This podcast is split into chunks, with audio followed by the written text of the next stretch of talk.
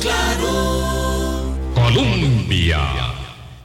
Con un país en sintonía, 8 en punto de la mañana. ¿Qué tal? ¿Cómo están? Muy buenos días, bienvenidas, bienvenidos a nuestra ventana de opinión. Hoy es 24 de agosto y vamos a hablar de un tema que se las trae. Vamos a hablar del el costo del marchamo. Uno de los rubros que evidentemente para eh, una parte considerable de la población, la que tiene vehículo nada más, pesa en el presupuesto de fin de año, que es un presupuesto que evidentemente se las eh, trae para eh, desafiar todas las responsabilidades que hay que enfrentar en una época como la Navidad. Hoy es el Día Nacional de los Parques, o el Día de los Parques Nacionales, más bien, Boris. ¿Qué tal? ¿Cómo estás? Buenos días. Eh, muy bien, Vilma, buenos días. Me quedé pensando. Hoy 24 de agosto, sí. Sí, no, no, no, no me, me, me, apagaste el cassette con eso, no de los parques nacionales. Ah, bueno, no fue con los gastos de fin de año. Ah, no, no. Ah, bueno. Vieras que, ah, Vilma, yo... Yo sé que eso es muy frugal, no me tienes que decir. yo voy ahorrando todo el año para pagar el marchamo por una experiencia laboral que tuve en el pasado, que nos pagaban el último día de diciembre. Entonces siempre tenía que pagar multa por el marchamo. Entonces, desde hace muchos años, siempre voy echando en un chanchito lo que corresponde al marchamo. Pues ya hace como 26 años. ¡Wow! Sí, cierto, sí, cierto. Este pero, además, Vilma, sí, este, es, este es un tema complicado. Por dicha que, que tuvimos la suerte de que el economista Fernando Rodríguez viniera para que nos pudiera explicar en su rol que tuvo como viceministro de Hacienda, porque yo siempre he defendido el cobro del marchamo porque es el que le hace y le ingresa dinero fresco y en abundancia al Ejecutivo a fin de año, cuando hay que hacer un montón de pagos de aguinaldo, tener las previsiones del pago del salario escolar y de casi tres quincenas que se vienen seguidas. Entonces, ahí, ahí hay una parte compleja, pero que todo el mundo ha deseado siempre que le rebajen el marchamo, todo el mundo lo ha querido. Muy buenos días, don Fernando Rodríguez, ex viceministro de Hacienda, pero además viene con otro sombrero, con un sombrero que es el que realmente nos llevó a invitarlo.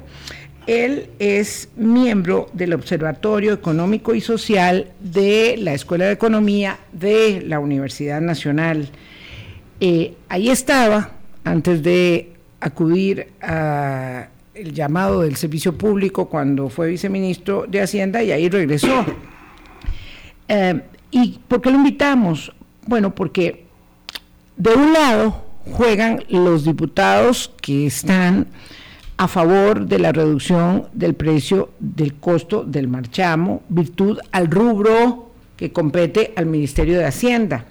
De otro lado, el Ejecutivo, que tal vez de manera muy apresurada salió en carrera a meterle leña al fuego diciendo que iba a vetar eh, la ley si se aprobaba. Yo creo que si hubieran sido más estratégicos no hubieran dicho nada, hubieran dejado correr los cauces legislativos para ver qué salía de ahí y luego tomar la decisión en consecuencia, porque entonces esto ha puesto al Ejecutivo en un predicamento, por supuesto, y a otras bancadas legislativas, virtud a una mala estrategia, estoy yo convencida. Eh, del Ejecutivo que parece que está dedicado a otras cosas que le desvían muchísimo la atención. El señor ministro de Comunicación debería estar entendiendo cómo se hace la estrategia de la política pública y las relaciones entre el Ejecutivo y el Legislativo para no comerse las ansias. Pero bueno, está visto que están en otros menesteres. Entonces invitamos a don Fernando porque no está ni en el lado del Ejecutivo ni en el lado del Legislativo, sino en el lado de la academia con experiencia en el Ejecutivo. Don Fernando, buenos días, muchas gracias. Muy buenos días y muchas gracias por la invitación. Y sí, yo creo que este, tal vez el gobierno se apresuró a decir qué iba a hacer al final, cuando uno tiene ahí una, una serie de cartas, ¿verdad? Con una serie de, herramientas y de argumentos que pudo haber sacado como para haber, eh, digamos, abonado la discusión. Lo primero que pudo haber dicho el gobierno es hacerle un llamado a los diputados a decirle, vean, eh, de dónde me van a compensar esa pérdida. Y yo creo que eso hubiera sido muy valioso porque finalmente el gobierno lo que le interesa es el monto eh, que, va a recaudar. Uno tiene una aspiración en términos de la estructura tributaria que quiere impulsar y en ese sentido y esa es una de las razones por las cuales en la universidad nos manifestamos, estamos erosionando un impuesto progresivo, lo cual es una gran contradicción desde la perspectiva política de algunos grupos que están apoyando esto. Pero bueno. ¿Qué es un impuesto progresivo? Es un impuesto progresivo cuyo aporte crece en función del ingreso de la persona que lo tiene que pagar. Este, entonces, en este caso, como el impuesto está asociado al valor del vehículo, uno supone que uno si tiene pocos recursos no se podrá comprar un vehículo muy caro y que si tiene mucho dinero pues probablemente comprará un vehículo que acorde con su presupuesto. Entonces, en la medida en que este impuesto grave más a los vehículos de más valor, estará grabando también proporcionalmente más a aquellas personas con mayores ingresos. Entonces, eso es un elemento aspiracional, pero bueno, si al final en la asamblea me van a decir, le quito aquí, pero le pongo acá para poder compensar, yo gobierno me quedo tranquilo. Entonces hubiera sido un primer argumento que yo creo que, habría, que, hubiera asomado en esta discusión. Dígame de dónde sale los recursos para compensar y haber hecho un llamado a la, digamos, a, la actuación de los diputados en términos fiscales que fuera en ese sentido responsable y consecuente. Que no, se, compensaría tan fácilmente. No, es un problema. Ningún, es un problema para. No, hay, no, hay, fácil este, encuentro de coyoles cuando hay tan contados. No, porque una, una manera de haberlo hecho que más o menos calza con la pérdida prevista de eso es subirle un punto al IVA. Este, pero eso es, eso es echar un foco en medio del... y claro, a ver, y ahí es donde está el impuesto progresivo o no, ¿verdad? Un, impuesto al IVA eh, para, eh, digamos, subsanar un eventual eh, rebaja. del marchamo. David, ¿por qué todas las personas que no tienen carro van a beneficiar a todos los que sí tienen carro? ahí es donde empiezan los cruces en este tema. Claro, entonces, bueno, vamos a ver. el eh, Poder Legislativo, los diputados plantean una reducción en el precio de, en el costo de ese rubro particular del marchamo, ¿verdad? Que es el impuesto al ruedo. Entonces, eh, el argumento, he visto, hay debilidad argumental, eh, quiero decir, en algunos de los legisladores a los que he escuchado hablando de esto, porque esto, claro, es música a los oídos digo, la, la, la, la, contundencia del argumento me van a rebajar el manchamo y a mí los ojos se me, se me, se me dan vuelta. Eh, se me dan vuelta. probablemente nosotros tres y todos los que nos están oyendo ya fueron nada más o menos a hacer un cálculo de cuánto se van a ahorrar. Yo ya lo hice y me ahorro lo suficiente para pagar la escuela y el kinder de mis hijas. Un mes. Un mes, wow. Claro, a usted también se le dan vuelta los ojos. Claro. Claro. Pero, ahí don Fernando es, conversando con una amiga me dice, pero ¿por qué se mete la Universidad Nacional a decir que no recomienda a la Asamblea Legislativa hacer ese rebajo? Universidad canalla desde el punto de vista y de la óptica del gobierno. Lo que pasa es que yo no, ahí, yo no puedo trabajar, nosotros en la universidad no podemos trabajar este, aportando técnicamente con la mano en la billetera. O sea, nosotros no podemos hacer eso. Lo que, ¿Qué es lo que corresponde en ese sentido? Advertir que la decisión puede alterar, digamos, la coyuntura económica del país. ¿En qué sentido? En que se arriesguen recursos para atender otras necesidades sociales. Es que hace pocos teníamos una discusión muy fuerte en el país de si debíamos o no debíamos quitarle 3 mil millones al presupuesto de educación para destinarlos a seguridad.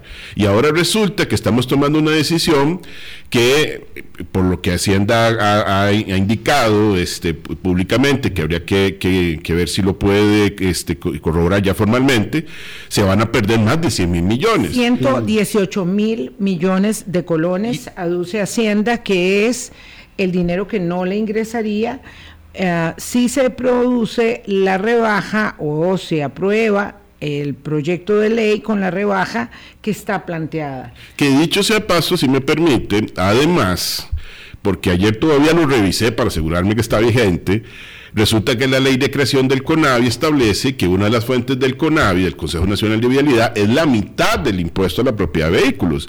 Entonces, si se pierden 118 mil millones, quiere decir que el CONAVI va a perder 59 mil millones en recursos para infraestructura vial en un momento en que el director del Consejo Nacional de Vialidad está diciendo no tengo plata para mantenimiento y está pidiendo recursos adicionales en ese sentido.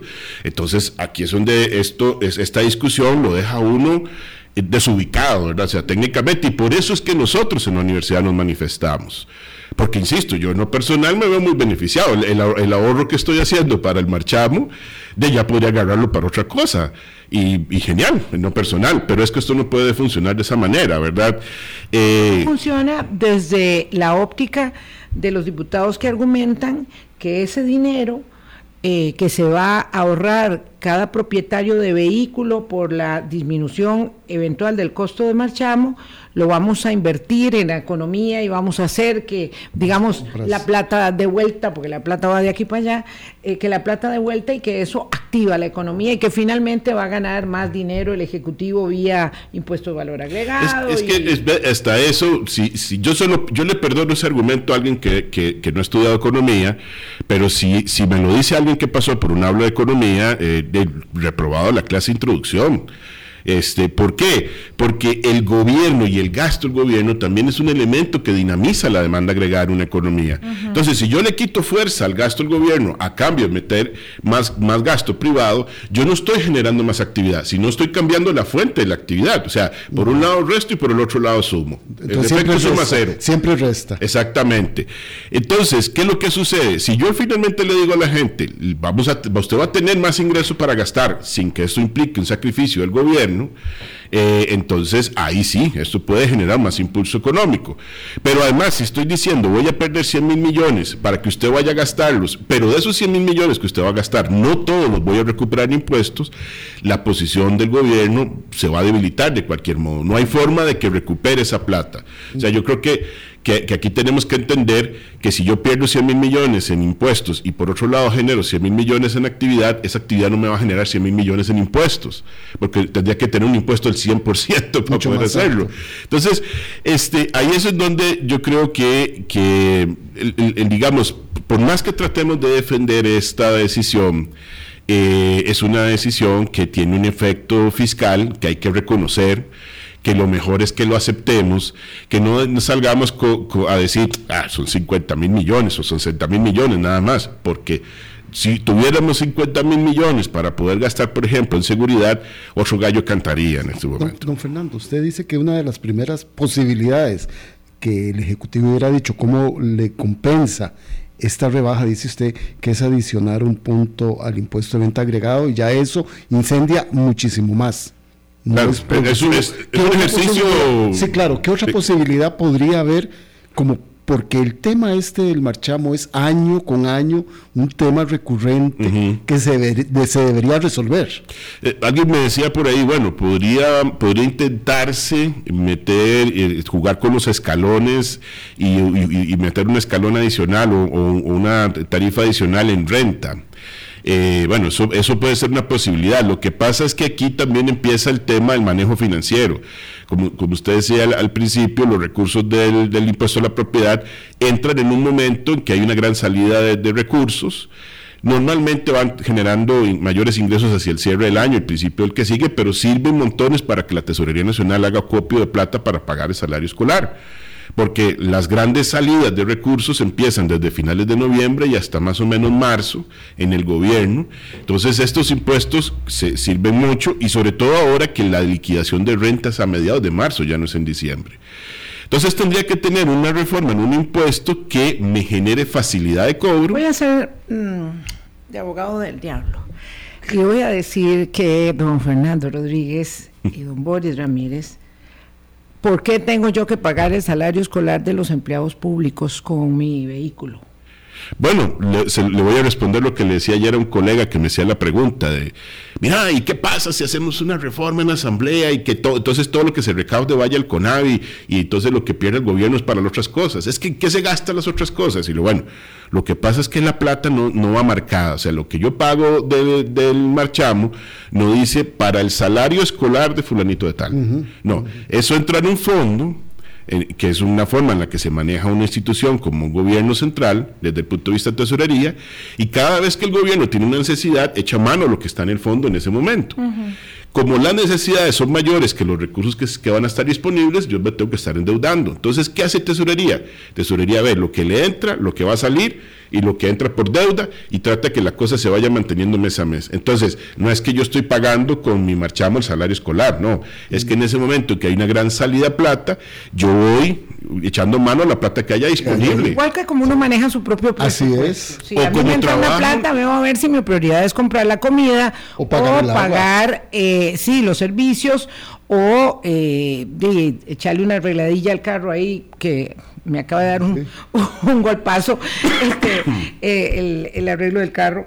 Eh, y a veces eh, uno va cogiendo de un lado y de otro para, salir adelante. Al gobierno le pasa más o menos lo mismo. El tema aquí es que las personas, ¿verdad?, señalan este como un impuesto que particularmente en el momento que se cobra y sobre todo porque nosotros no tenemos una gradualidad de pago, nunca lo hemos nunca lo hemos hecho por placa, por, por mes a lo largo del año, no, todo el mundo tiene que pagarlo al final de año, entonces este no se ha variado mucha de la estructura o ninguna parte de la estructura del impuesto a la propiedad de los vehículos.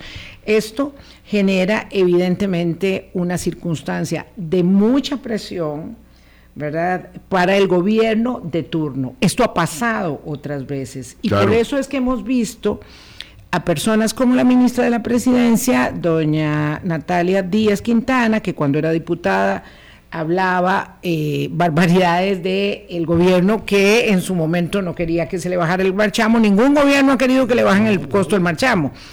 Eh, o de don Fabricio Alvarado, que hablaba de la voracidad fiscal del gobierno de Carlos Alvarado, con ese odio terrible que le tiene al expresidente Alvarado. Pero después las cosas van cambiando conforme ya se va estando en gobierno y se mide la dificultad de repartir los coyoles. Bueno, es que no, no, es lo mismo estar afuera que estar sentado allá adentro este, cuando ya uno tiene que estar manejando la plata y entonces sabe que esto es un impuesto importante. Este, estamos hablando del cuarto impuesto en importancia dentro de la estructura tributaria del país, ¿verdad? En un país además que tiene...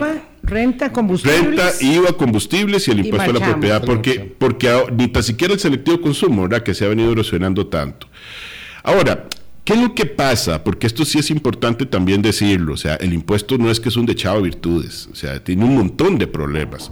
Y básicamente este, tiene un problema en su génesis, ¿verdad? Digamos, los, los, los impuestos normalmente cuando presentan problemas, presentan problemas en su creación, o sea, en su estructura, cuando se, se, se, desarrolla, y este impuesto traía el, el, germen de su destrucción, por decirlo así, desde que, se, desde que se aprobó en el 87. Pecado original. Exactamente. ¿Por qué? Porque el impuesto tiene una fórmula que afectaba por igual al valor del vehículo, al valor fiscal para efectos del impuesto y la tabla utilizada para cobrarlo. Ese, ese valor es, se resta del valor fiscal, del valor del vehículo, un 10%, se suma el, el, valor de la inflación y se suman los cambios que haya habido en la carga tributaria del vehículo cuando se, por ejemplo, se, se, reducen o se aumentan los impuestos a la importación. Este último, como prácticamente nunca se modifica, normalmente es cero. Entonces, ¿qué nos queda? La disminución del, del valor por depreciación más la inflación.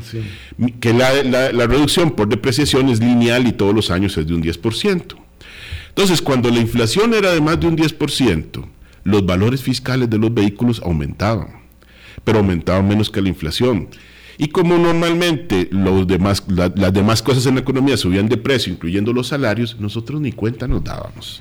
Pero durante todo el tiempo que la inflación fue de más de un 10%, los valores fiscales de los vehículos subieron constantemente todos los años. Póngale que entre 1987 y el 2008 esto sucedió así. Pero siempre nos hemos quejado por eso. No, pero... que cada vez que el carrito era más viejo y, no se le rebajaba a uno el precio del Pero ¿qué pasaba? Como la tabla que se utilizaba para cobrar, donde están los impuestos, de tanto a tanto se cobra este porcentaje, de tanto a tanto este porcentaje, etcétera, también iba subiendo en la misma proporción.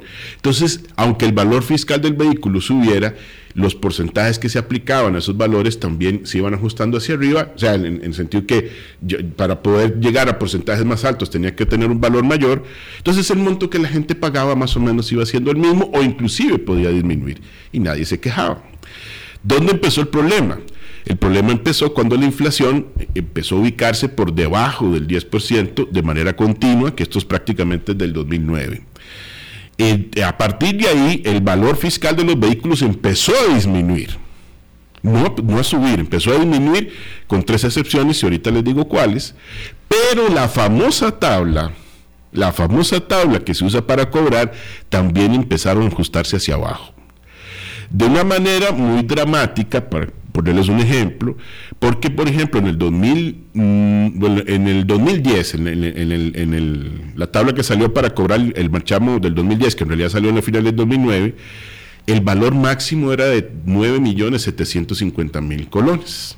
A partir de ahí se pagaba un 3,5%. Resulta que en la, en la tabla que está vigente ya vamos por 3.800.000 y pico mil colones. Entonces, claro, la gente está pagando porcentajes más altos y por eso siente que todos los años está pagando más de impuesto, aunque el valor fiscal de su vehículo se esté ajustando a la baja. Ahí hay un elemento que hay que ir a corregir en ese impuesto, que es real y, es, y, es, y está clarísimo, que no lo estamos, digamos, haciendo de una manera apropiada pero que tenemos que hacerlo. Mm, claro, el tema es que estos asuntos siempre son de orden eh, digamos, coyuntural. Se acerca el pago del marchamo y hay una gran presión para bajar el precio del marchamo. No se está buscando una política pública de, corrección.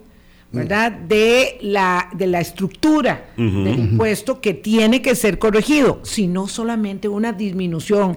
Pero esa disminución, vamos a la pausa para hablarlo con don Fernando Rodríguez del Observatorio Económico Social de la Universidad Nacional, esa disminución que se pretende realmente beneficia de una manera, yo me atrevo a decir, un poco desproporcionada a las personas que tienen mejores carros. Y no se vale. No se vale. 822. Hablando claro con Vilma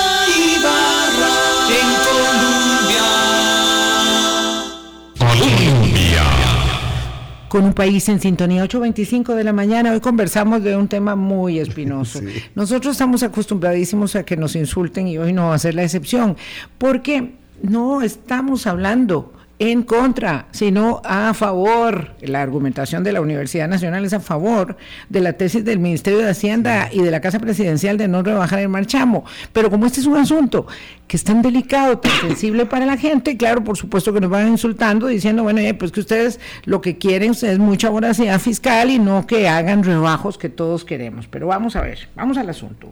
Don Fernando Rodríguez, si bien es cierto, la propuesta de los señores diputados, del grupo de diputados que impulsan esta disminución, porcentualmente le da una disminución menor a los carros de mayor valor, nominalmente la rebaja entre más caro es el carro es muy significativa. Mm. claro. Aquí dice un señor que escribe, eh, el, el, marchamo es un impuesto progresivo. Si uno tiene un carro de 40 millones o más, paga hasta 2 millones de marchamo. Y un motociclista que está al día paga 80 mil.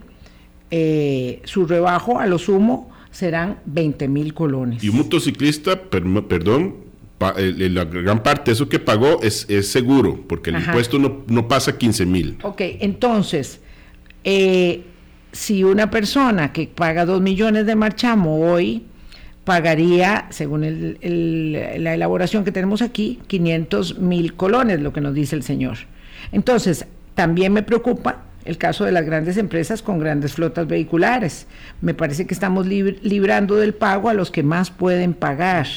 Luego, la compensación la pagará el motociclista a quien solo se le van a rebajar 20 mil colones de alguna manera. Entonces, este impuesto, como se propone, beneficia a los que tienen carros de mayor valor, don Fernando? Vehículos automotores, aeronaves y embarcaciones, digamos, entendidas estas como por ejemplo los yates y las lanchitas que mucha gente tiene para uso recreativo, porque todavía si me dicen, le vamos a bajar esto, una lanchita para ir a pescar, yo digo, está bien, pero si, si en esto, porque el impuesto también abarca ese tipo de vehículos, ¿verdad? O sea, estamos hablando de, que el impuesto es más amplio y si usted ve el proyecto de ley, el proyecto de ley no dice, aeronaves y embarcaciones las trataremos por aparte, no, le iba a entrar en la tabla.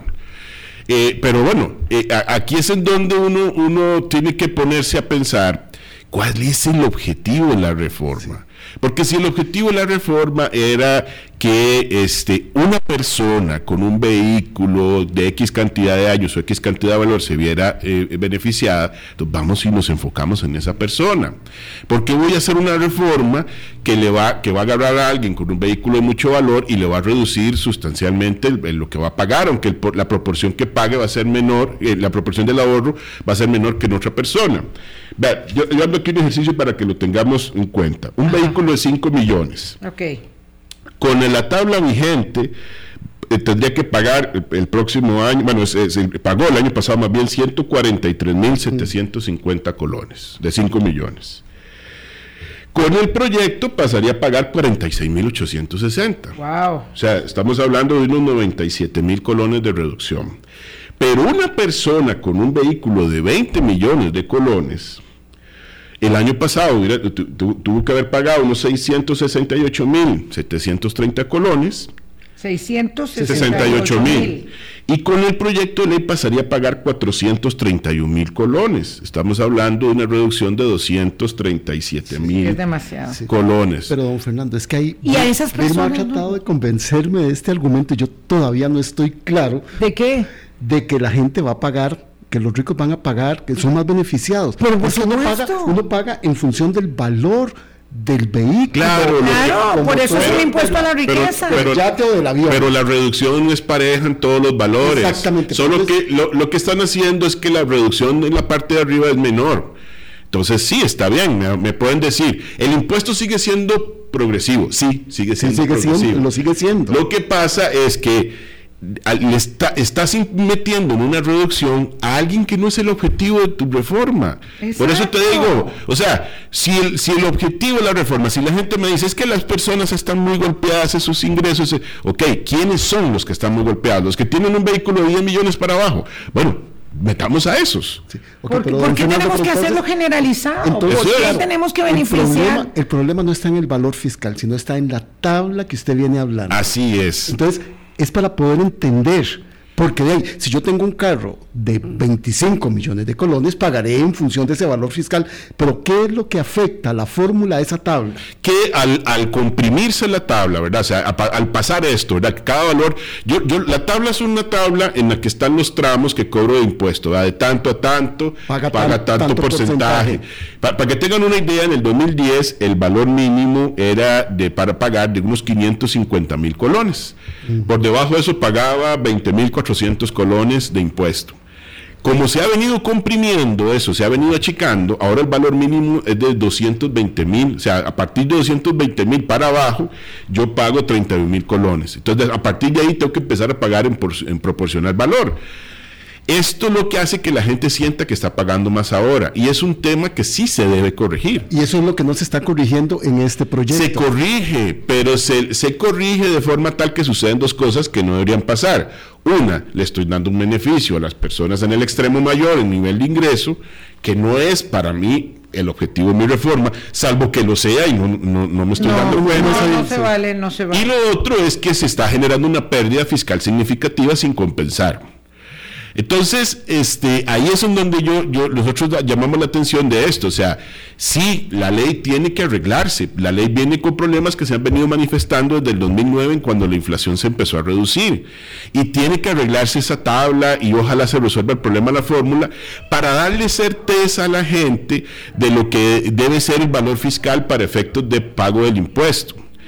Lo que no tiene sentido es que esto erosione prácticamente a la mitad el valor del impuesto, deje uh, con una pérdida en el Consejo Nacional de Vialidad cuando el país está teniendo problemas para dar mantenimiento a su red vial y le genere un hueco al gobierno para financiar otros gastos. Hay un argumento aquí que dice, bueno, pero ¿acaso entonces se están aprovechando el dinero para otras cosas? ¿Se están haciendo gasto público corriente cuando el destino del impuesto debe ser específico eh, y el gasto público está en nivel históricamente bajo?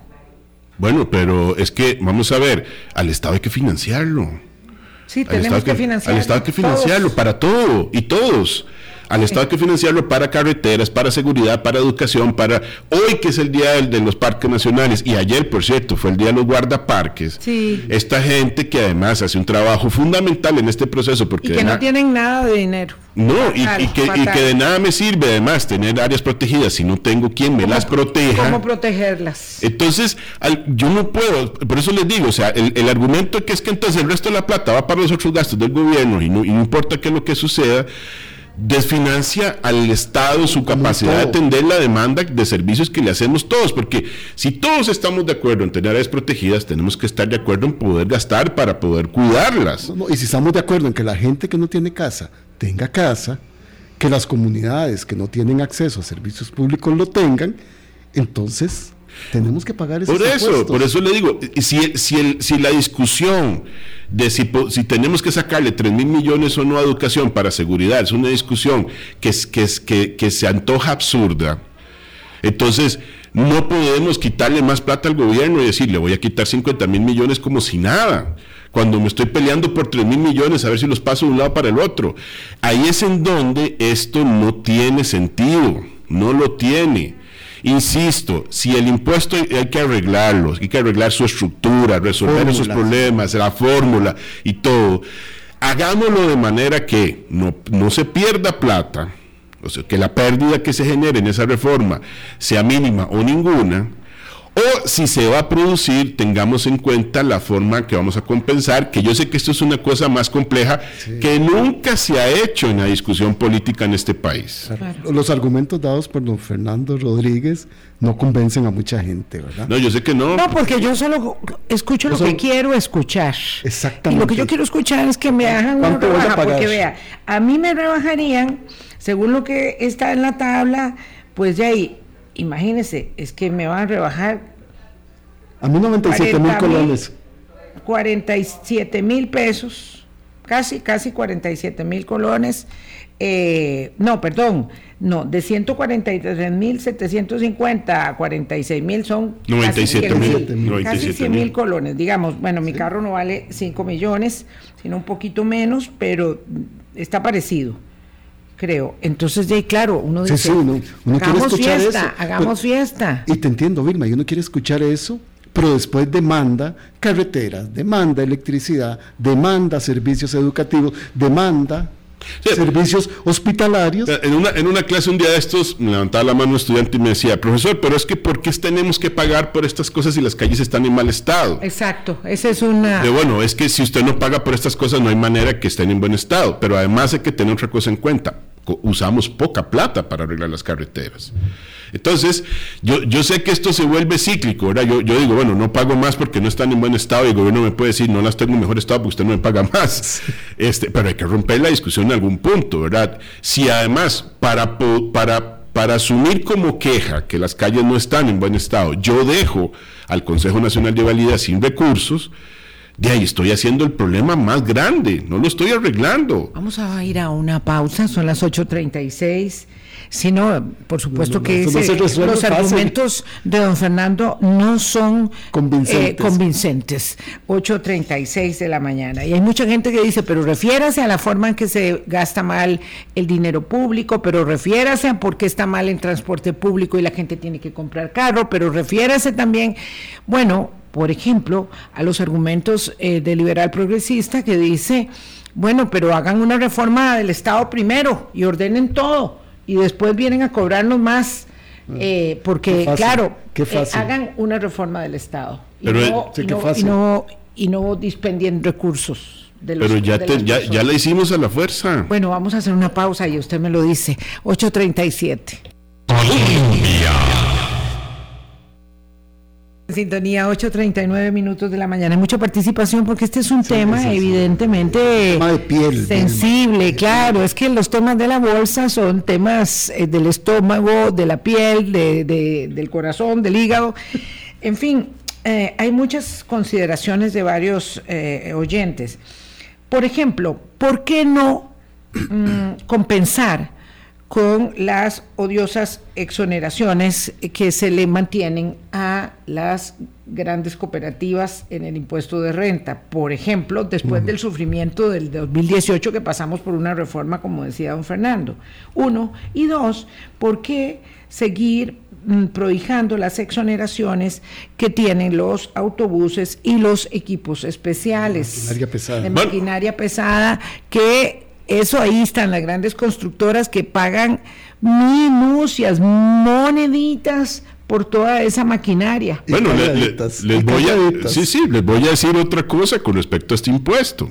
En el 2000, en el 87, perdón, cuando se aprobó, los buses, los camiones y los taxis se les fijó un impuesto de 8 mil colones y no se le puso una fórmula de actualización a esos 8 mil Y ahí colones. siguen. En Entonces, tienen 35 años pagando 8 mil colones. Sí, en el 87, Sí, desde Sí, el 87. desde el 87 pagan 8 mil colones por no, mes. no, qué vergüenza. Eh, nosotros Por- hicimos el cálculo, sí, por- hicimos el cálculo el año pasado, cuánto significa, eh, por mes, no, por, por año, perdón. ¿Por año? Sí, sí, hicimos el cálculo el año pasado de cuánto significa eso, traído a valor presente y son un poco más de 200 mil colones. Pagarían aún así menos que muchos vehículos, pero por lo menos pagarían una cantidad más razonable. Ahí es una... Hoy los 8 mil deberían ser 200. Hay más de 200 mil, creo, eh, hay- que hacer la, la actualización este, con inflación, porque nosotros lo hicimos antes de que cerrara el año pasado. Hay que actualizarlo ahora. Un poquito más de 200 Sí, mil. porque los 8 mil colones siguen perdiendo valor todos los meses. No, qué horror, qué horror. Vamos a ver, eh, las motos no, también pagan un monto fijo, lo único es que el monto fijo escalona por, por, por cilindrada, pero el monto está fijo del 87 también. Entonces a, a mí me llamaba mucho la atención cuando salían los motociclistas cada final de año a reclamar por el marchamo y una vez pasaron por el ministerio cuando estaba yo ahí, yo les dije, vean, conmigo no es. Conmigo no es porque el monto que ustedes pagan, Es el mismo. impuesto es el mismo todos los años, sí, vaya, Vaya pero con, con nosotros no es el pleito.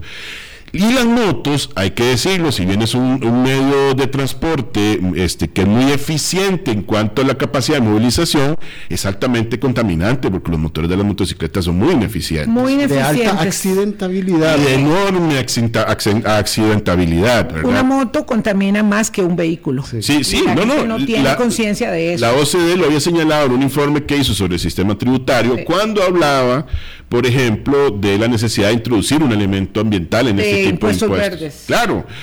Entonces, este, ahí, son esas cosas las que habría que corregir. Que se, le, que se le pueda subir el impuesto de renta a las empresas cooperativas. Si yo no tendría ningún problema con eso, no tengo ninguna aprensión con esa discusión. Me he ganado broncas con mucha gente diciéndoles, yo creo que las cooperativas tendrían que pagar, sobre todo las más grandes. Sí, Pero- ese pleito lo perdió el gobierno del presidente Alvarado y la ministra entonces de Hacienda, En la Rocío Legislativa. Aguilar, en la Asamblea, En la Asamblea Legislativa.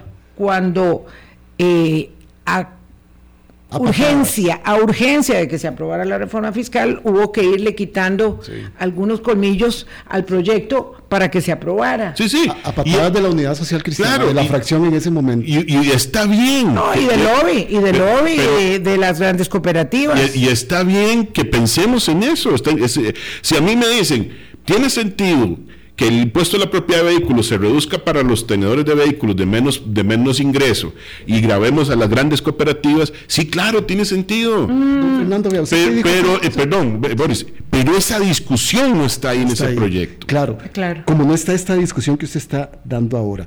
Los equipos más pesados, los tractores, los buses, los trailers, son los que más destruyen las carreteras. Además de eso. Y entonces tienen 36 años de pagar 8 mil colones. Así es. No, es, una- es que ahí es donde Esas la son las gente distorsiones que y, no se y hace que la gente se sienta molesta con mucha razón. Aquí hay una persona que escribe algo que me parece es importante aclararlo. Es pregunta a don Fernando, ¿por qué si los diputados quieren bajar el marchamo no tocan todos los rubros del marchamo y no solo el impuesto a la propiedad? Y es que los demás rubros no se puede tocar y además son muy pequeños. Sí, claro, son insignificantes. El más importante, que es el segundo, Seguro. es el seguro. Pero el, el seguro tiene una razón de ser que yo creo que además en, en- en un país donde desgraciadamente la accidentabilidad Es tan alta. es muy alta y sobre todo en ciertos grupos y en ciertos vehículos, No podemos ceder ante eso. Y tenemos una red de atención muy buena, hay que decirlo. O sea, LINS tiene un servicio de atención, digamos, en el Hospital del Trauma, que los que nos ha tocado indirectamente, por ejemplo, en mi caso, utilizarlo en algún momento, sabemos que el servicio que se da es muy bueno y el seguimiento que se da a las personas que tienen accidentes es muy bueno. Y además, y además, voy a decir algo terriblemente eh, polémico, debería incluso ser mayor, porque cuando hay accidentes severos, cuando se le acaba a usted el rubro de atención del servicio obligatorio, entonces el INS dice muchas gracias, buenas tardes, buenos días, vaya para la, caja, y la caja tiene que soportar un golpe enorme para terminar la recuperación, la rehabilitación de las personas que ya salen. Entonces, incluso el SOA debería ser mayor. claro, con lo cual. Eh, esa es otra externalidad, como le decimos los economistas, que, que, pasan con este tipo de cosas y que no se puede reducir. Y después de eso, lo que hay es un montón de rubros chiquitillos que por ahí inclusive, inclusive incluyeron un timbre para protección de, áreas protegidas hace unos años, que es pequeñito. Muy pequeño. Lo, que a veces es muy grande y es que se nos va porque nos, nos, digamos, nos desentendemos de eso en las multitas. Las famosas multitas, ¿verdad? Entonces nos meten una multa por una cosa, por la otra y cuando vemos el, el, pago al final del año decimos, pero... la culpa al marchado. La, echar la culpa al pobre impuesto y, cuando, y parte de eso son las multas. Pero vamos a ver, esto de, los, de los pagos fijos durante tres décadas y pico es parte de esos problemas que les decía que tienen desde su génesis el impuesto. Y que eh, eh, es, parte de las cosas que debimos haber puesto en discusión. Que el proyecto ataja de repente algunas cosas de estas, sí lo hace, pero a mí lo que me preocupa y es el, llamado de atención que en su momento hicimos desde la universidad es que el, hecho de que esto se que, la recaudación se rebaje no debería ser el centro de la reforma. El centro de una reforma, el impuesto a la propiedad de vehículos, debería ser su modernización su claridad en cuanto a reglas, para que la gente tenga claro y no se queje de esto de que mi carro vale menos, pero estoy pagando más, que tiene toda la razón de quejarse por eso. Y lo otro es algo que tenemos que tener en cuenta en la actualidad, que no se nos puede escapar porque el mundo está literalmente ardiendo, y es que cualquier modificación que hagamos en instrumentos de este tipo tiene que tener en cuenta su impacto ambiental y cómo articularse con políticas ambientales para contribuir a un ambiente más sano. ¿Qué, qué sentido? Esto puede servir para poder decir, vamos a empezar a este, motivar eh, eh, o incentivar vehículos menos contaminantes para hacer una transición y a castigar, si se quiere decir así, o por lo menos grabar más a los que contaminan más. El proyecto hace, una, eh, hace un acercamiento reduciendo el impuesto a los vehículos nuevos, que, que se parte de esa finalidad, lo cual hace que inclusive ese monto a pagar, que decíamos ahora, se reduzca todavía más para los vehículos de mayor valor en algunos casos, pero nos hace falta más, digamos, consistentemente atajar en la otra parte el problema que hago con los vehículos muy viejos y que hago sobre todo, que no tiene nada que ver con este impuesto, pero en eso tenemos que ser consistentes en términos de política, con el montón de vehículos usados que están entrando que desgraciadamente en el 2013 se les redujo el, impuesto y entonces ahora entran, eh, porque esto lo, hicimos la estimación, hicimos la revisión el año antepasado, de los vehículos que están entrando usados, el 60% tienen 10 años o más de antigüedad. Entonces, si quiero generar un estímulo por este lado, tengo que ver cómo resuelvo esas otras partes del problema, porque de nada me sirve que yo con un impuesto este le rebaje los más nuevos y por otro lado tengo el flujo abierto de, vehículos usados que están entrando, viejos, gastados, con... con Innumerable cantidad de problemas con tecnologías este, superadas en cuanto a la contaminación. Este es un problema muy álgido, el de los vehículos usados eh, y por supuesto que tenemos, como dice don Fernando, eh, digamos, desajustes severos en el diseño de políticas públicas. Así es. De eh, la movilización automotora del país. Por supuesto, también, como decía un oyente, tiene mucho que ver con esto, digamos, el desestímulo que hay para usar el transporte público porque es muy deteriorado el sistema, no hay intermodalidad, falta todo de modernizar siempre en este rubro, Pero siendo que esta es la realidad, acudir al expediente facilón de rebajar el impuesto eh, parece ser una um, acción muy populista, aunque eh, los diputados proponentes están acusando de populista al Ministerio de Hacienda, porque ahora aquí todo el mundo se acusa de todo, y en una discusión muy retorcida, muy distorsionada, don Fernando. Muy Ustedes se han atrevido a levantar la mano como observatorio económico social de la universidad señalando que esta no es la manera de resolver el problema. Le- voy a poner además otra cosa que se pudo haber hecho con esto. Imagínense que arreglamos los problemas, evitamos una pérdida y alguien quiere- dice, bueno, ¿por qué no le damos un uso a esta plata que pueda generar un impacto en términos de la movilidad a nivel nacional? Agarremos una parte, le pedimos sacrificio al gobierno por un par de años y creamos un fondo que facilite la sustitución de los autobuses por autobuses eléctricos. Claro. Ayer veía que, por en ejemplo... lugar de estarle permitiendo más años de circulación a un montón de chatarras que están viejos. contaminando el aire permanentemente. Ojalá El- solo contaminando, Sí. poniendo en riesgo a la gente que anda ahí. viviendo. Porque además, no, no- no- y no vamos a ser pioneros en América Latina, porque hay otros países que caminaron. Pero ayer veía, por ejemplo, en Londres, como ya con una, este, con la ampliación de la red de buses cero eh, contaminantes, ya solo en la ciudad de Londres van a haber 1.100 buses que no se mueven con combustibles fósiles, solo en la ciudad de Londres. Imagínense lo que podemos hacer con un poco de plata de estos para poder decir voy a subsidiar esa compra y empiezo a traer buses, empiezo a generar que- que infraestructura de carga para poder ponerlos, mejor el servicio, aprovechando que existe el interés además de ordenar las, las este, ¿cómo se llama? las rutas, puede hacer un montón de cosas con estos recursos y además, perdón, y esto le va a llegar a la gente de menos recursos. Don Fernando, o sea que un año más, una discusión desgastante, no se soluciona el problema de fondo del pago del marchamo a fin de año. Y se abona- y se abona la frustración de la ciudadanía. Los, los tiempos legislativos no van a dar, van a quedar mal las fracciones legislativas, va a quedar mal el Ejecutivo y el problema de fondo persistirá para que el próximo año, en agosto, en septiembre, una Empiecen a nueva, luminaria, mismo. una nueva luminaria de la Asamblea Legislativa dije, ahora sí vamos a bajar el Es- marchamo. esto ya no ya ya se vuelve absurdo, ¿verdad? Porque to- cuántos años tenemos en Bolita esta de discusión. cristal, Boris. Gracias. Bueno, no, eso lo vamos, listo. lo vamos a dejar grabado y entonces lo volvemos a repetir. Es que hace un año era el diputado Leslie Borges que decía, yo voy a bajar el marchamo y voy a plantear, no lo logró, dijo que se iba a comprometer con algo, no lo hizo. Y ahora salió ganó liberal. Jorge Manuel Dengo y vamos a ver quién será el próximo. No, pero, perdón, hasta una comisión legislativa especial había para esto. Y se metieron todos los proyectos ahí, el gobierno presentó el suyo, estaba el de el, de- el del diputado Dengo, había o creo que un proyecto de la unidad también.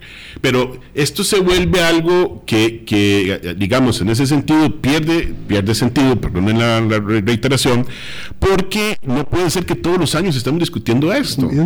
Y no nos estamos poniendo de acuerdo en algo que vaya a ser funcional. Entonces, como usted dice, Boris, no- tal vez los tiempos no den. Entonces, otra vez en el 2023, los mismos reclamos de la gente porque la ley está mal hecha, la fórmula me afecta, ahora me va a tocar pagar más. Muchos van a reclamar y con razón, y no se arreglaron los problemas, y unos estarán pagando 8 mil colones y estarán bastante quedititos, ¿verdad? Muertos de risa con ese pago. viendo el pleito que hay entre unos y otros. Y Exactamente. Y, y no resolvemos el problema. Eh, esto, insisto, nosotros lo que, lo que dijimos en la universidad es mantengamos la discusión abierta, pero no pongamos como objetivo primordial la reducción del pago del impuesto. O sea, si que va a ser una consecuencia si se hace una buena modernización del esquema Así del es. impuesto a la propiedad. Por lo menos para muchos. Que sea una consecuencia. Exactamente, pero en un diseño apropiado donde además yo diga, bueno, para estos va a significar pagar menos y para estos va probablemente a significar pagar más para poder ajustarse. Porque probablemente me acerque a lo que el pasado en cuanto a tabla y esto tenga más racionalidad.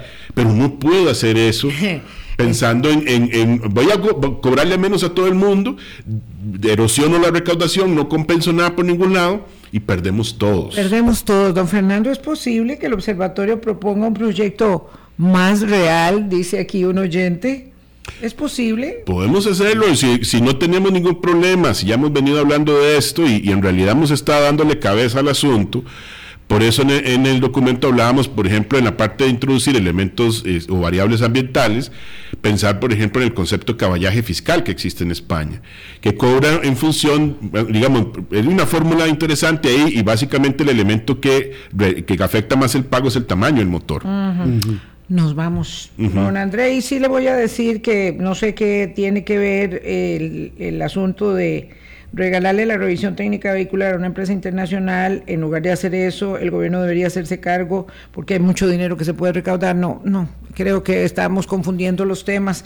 eh, y la revisión técnica vehicular tiene que ser independiente, tiene que ser una actividad independiente. El gobierno es un desastre haciendo revisión técnica vehicular, lo hizo en el Fue un pasado. desastre. Fue un desastre 25 años atrás, seguro André es muy joven y no sabe cómo era que se, acuerda hacía. de lo que Aquello, marchamos? aquello era un desastre. En en el limbo y las cañas. Sí, No, y no, en las orillas del Estadio No tiene nada Nacional. que ver con el tema que estamos eh, discutiendo, pero bueno, yo voy a seguir defendiendo que haya una revisión técnica vehicular independiente y ojalá verificada y fiscalizada, que es lo que no sé si está ocurriendo ahora, pero bueno, muchas gracias, don Fernando. El tema queda ahí gusto. abierto, Y hiriendo, supurando, supurando supurando.